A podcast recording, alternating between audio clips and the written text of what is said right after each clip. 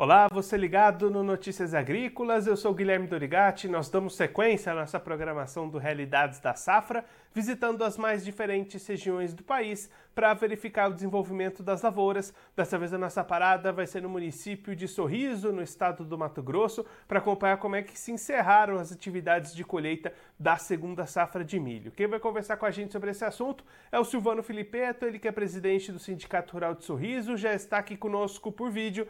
Então seja muito bem-vindo, Silvano. É sempre um prazer tê-lo aqui no Notícias Agrícolas. Olá, bom dia, bom dia Notícias Agrícolas e a todos os produtores rurais aí que nos assistem, nos escutam.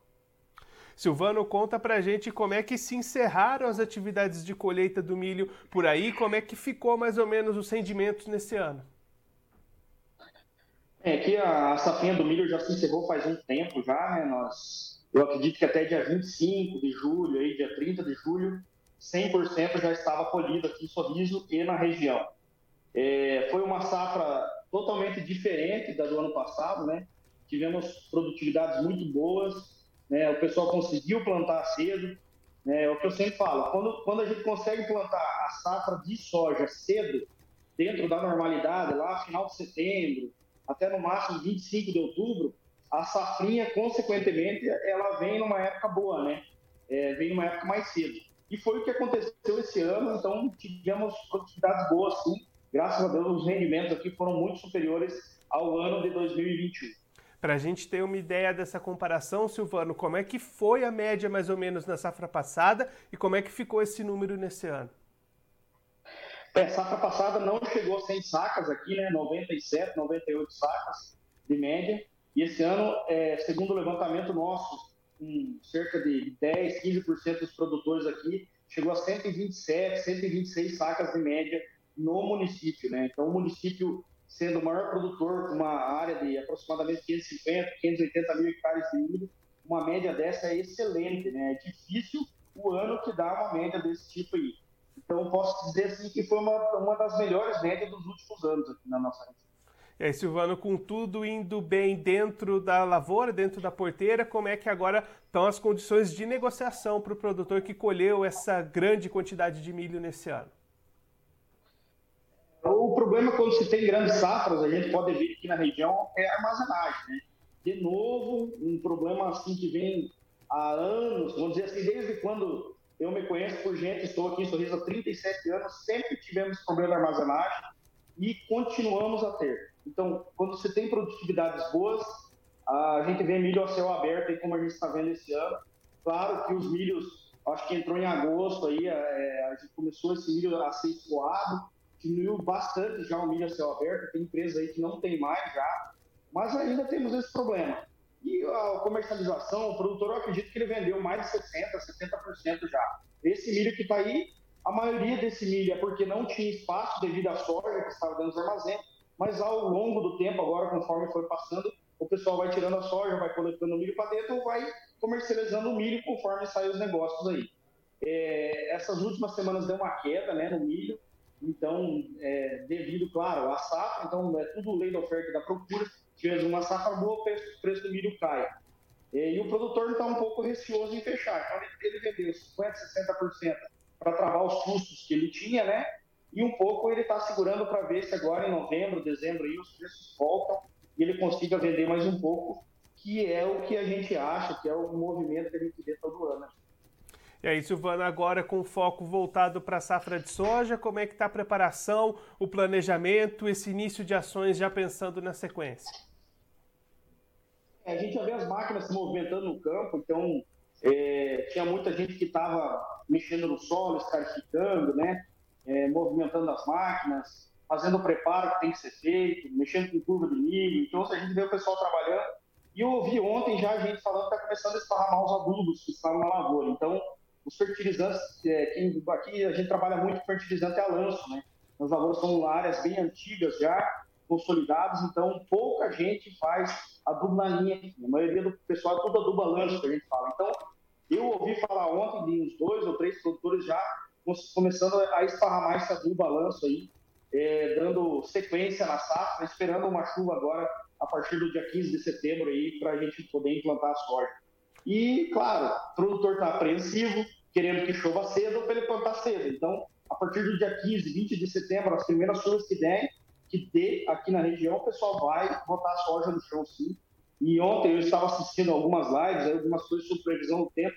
Nós vamos ter, ter chuvas normais.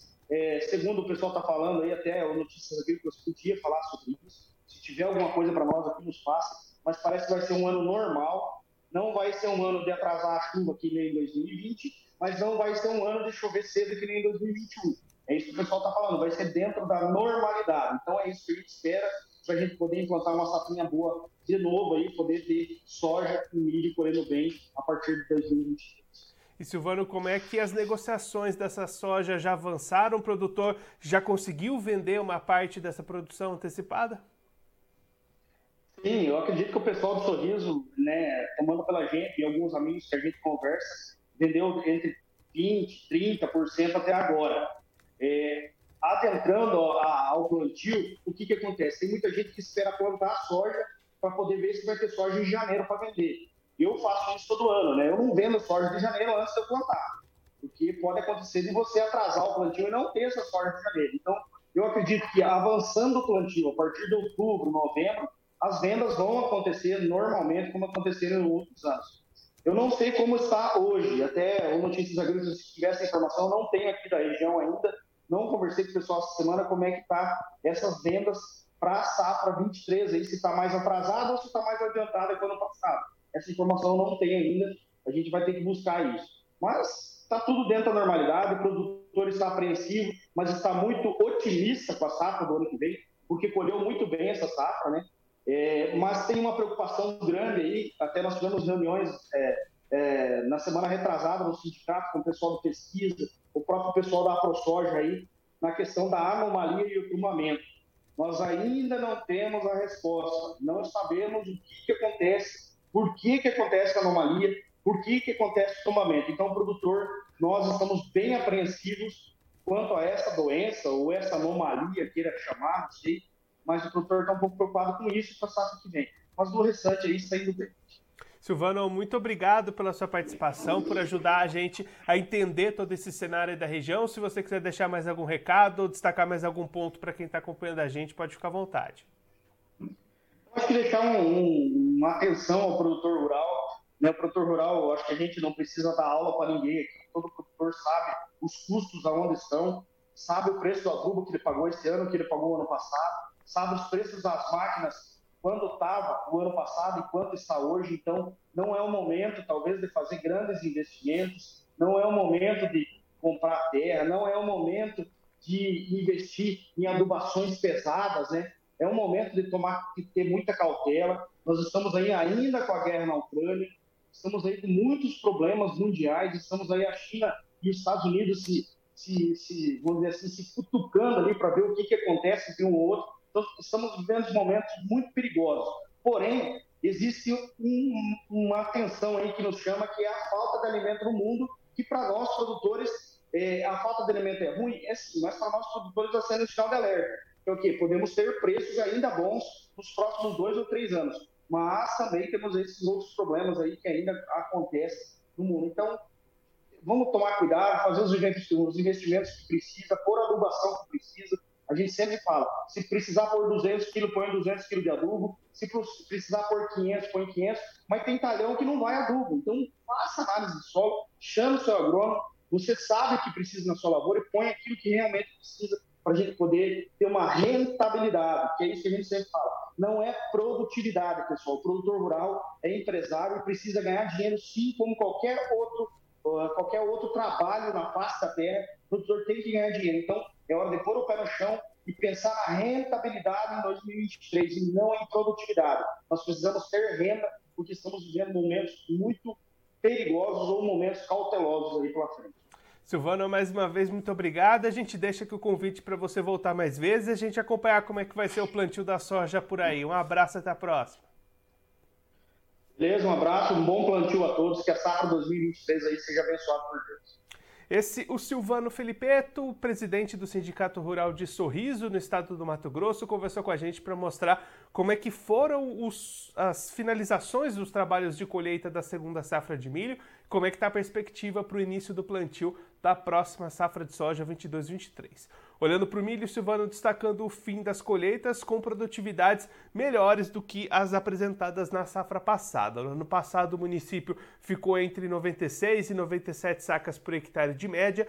Nesse ano, entre 126 e 127 sacas por hectare de média no município, um patamar bastante elevado que ajudou os produtores a terem uma safra bastante robusta, que agora está sendo escoada, 70% dessa produção já foi comercializada, agora produtores segurando um pouquinho essas vendas, apostando numa melhora de preços lá mais para o final do ano, aí essas vendas devem ser retomadas, produtor finalizando uma segunda safra de milho bastante positiva lá em Sorriso.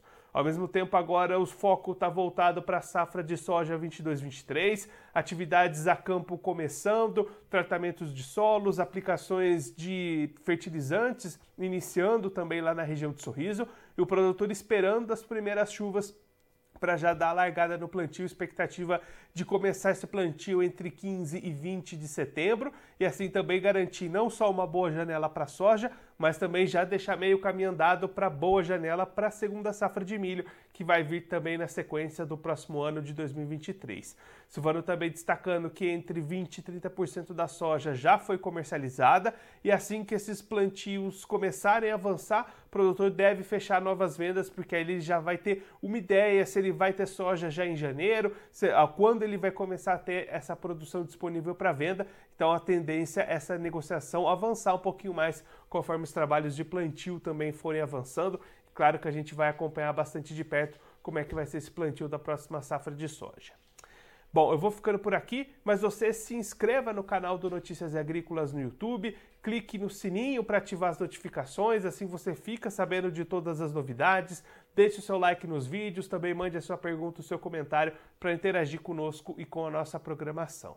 Eu vou ficando por aqui, mas a nossa programação volta daqui a pouquinho Notícias Agrícolas, 25 anos ao lado do produtor rural.